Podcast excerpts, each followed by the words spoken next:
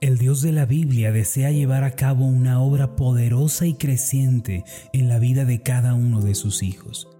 Esto es así porque cuando Dios llama a una persona, la va perfeccionando a lo largo de su vida. No obstante, debemos aprender cómo es que Dios trabaja y cómo tiene lugar la obra de Dios en nuestras vidas. Una de las cosas más importantes que debemos aprender es que en relación a nuestra propia persona, Dios no obra solo. Él solicita nuestra cooperación y nuestra entrega. De modo que si alguno de nosotros espera ver esa obra desarrollándose y creciendo en su vida, tiene que comenzar a cooperar con Dios. Pero ¿en qué consiste esa cooperación de nuestra parte? En disponernos a conocerle y en rendirle nuestro amor.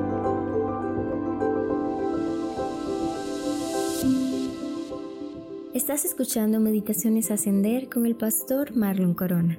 El día de hoy meditaremos en el final de la serie Bajo el abrigo de Dios. El tema de hoy es Él me pondrá en alto.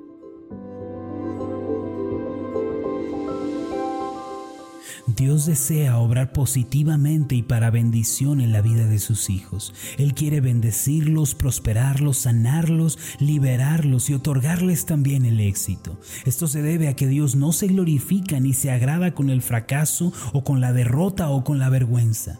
No obstante, algo que debemos recordar es que Dios obra en respuesta a la decisión y a la acción de sus hijos en la tierra. Dios nunca trabaja solo ni realiza milagros en nosotros independientemente de nuestra fe personal. En otras palabras, para que Dios obre en nuestras vidas, primero debe haber una vía sobre la que Él pueda trabajar. Y esa vía es nuestra fe y nuestra decisión. Es entonces cuando los milagros comienzan a tener lugar.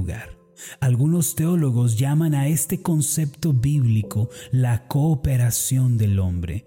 Esto podemos verlo en la Biblia, en el Salmo 91.14, en donde está escrito lo siguiente, Por cuanto en mí ha puesto su amor, yo también lo libraré, le pondré en alto por cuanto ha conocido mi nombre.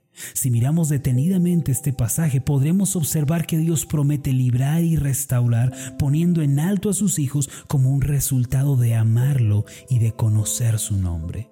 Aquellos que esperan ver milagros y la obra de Dios en sus vidas sin participar activamente con Él no pueden recibir cosa alguna del Señor. El Salmo 91 nos enseña la dinámica que existe entre la cooperación del hombre y la obra de Dios. Además nos enseña que debemos amar al Señor, es decir, debemos entregar y rendir nuestros afectos delante de Él. Como un resultado natural Dios obrará.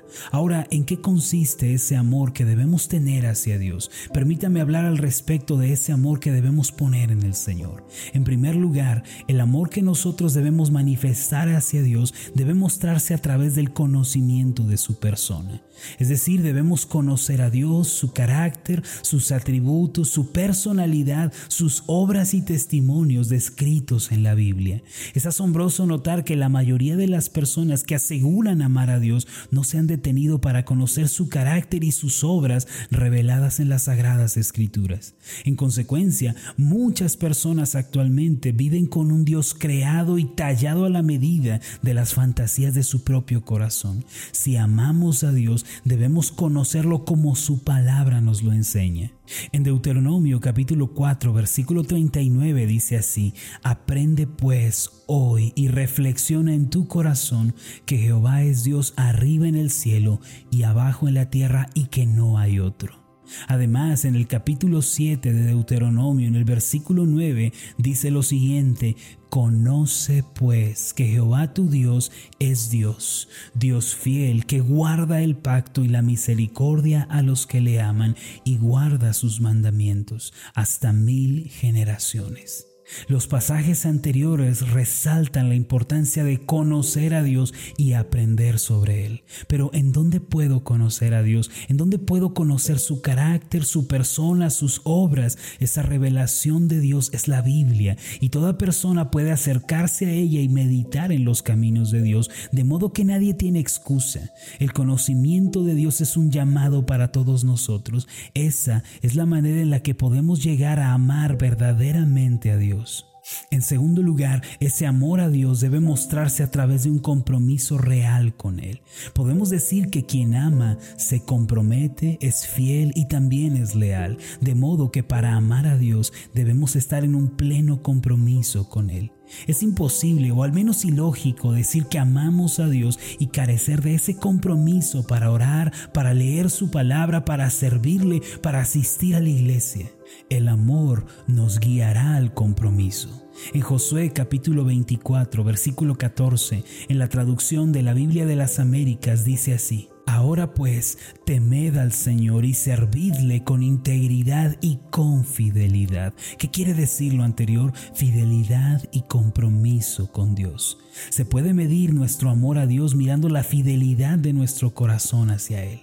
Podemos decir que la fidelidad a Dios es proporcional al amor que tenemos por Él. Cada uno de nosotros debe distinguirse por ese amor, por ese servicio, integridad y compromiso con Dios. Por último, el amor a Dios debe interpretarse en acciones concretas. Nuestro amor a Dios no debe ser teórico, sino práctico. No se puede quedar solamente en el papel, sino que debemos llevarlo a la práctica. Es decir, debe mostrarse en la forma en la que uno vive, en la que uno piensa, habla, actúa y en la manera en la que tratamos a los demás. Podemos responder a la pregunta sobre si amamos a Dios mirando cuáles son nuestras prioridades.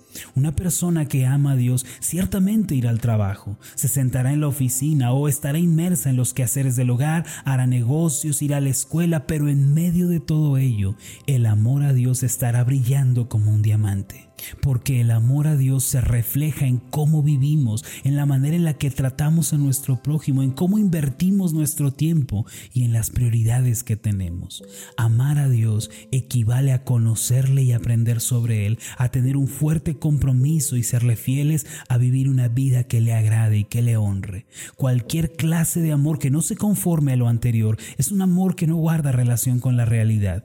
El amor real a Dios viene acompañado de conocimiento, de compromiso y de vida. Cuando manifestamos esta clase de amor hacia Dios, la promesa del Salmo 91.14 encontrará su cumplimiento en nuestra vida. Seremos librados.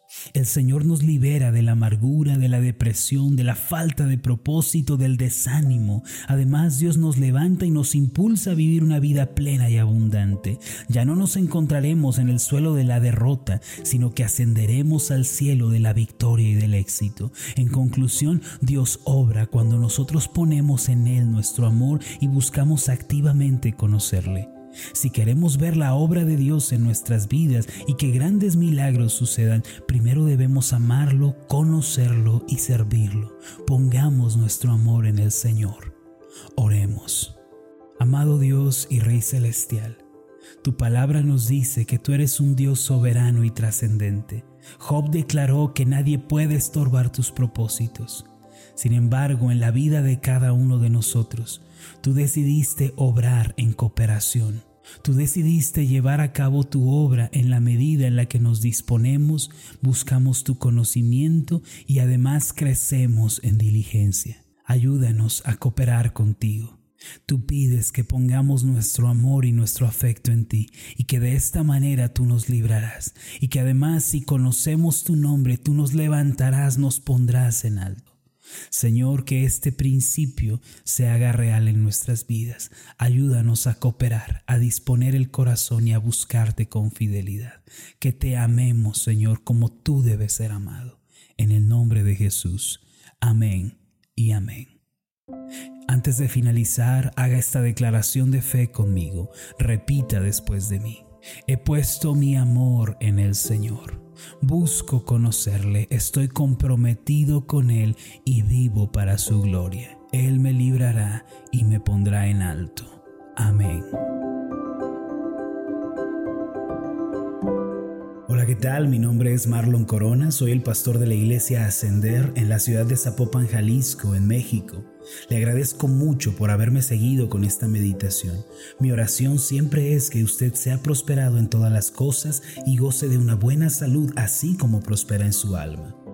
Le invito a que ore por las meditaciones Ascender y le pregunte a Dios cómo puede usted ser de bendición para este ministerio. Las meditaciones Ascender son impulsadas y apoyadas por nuestros oyentes. Reciba un fuerte abrazo, que Dios le bendiga.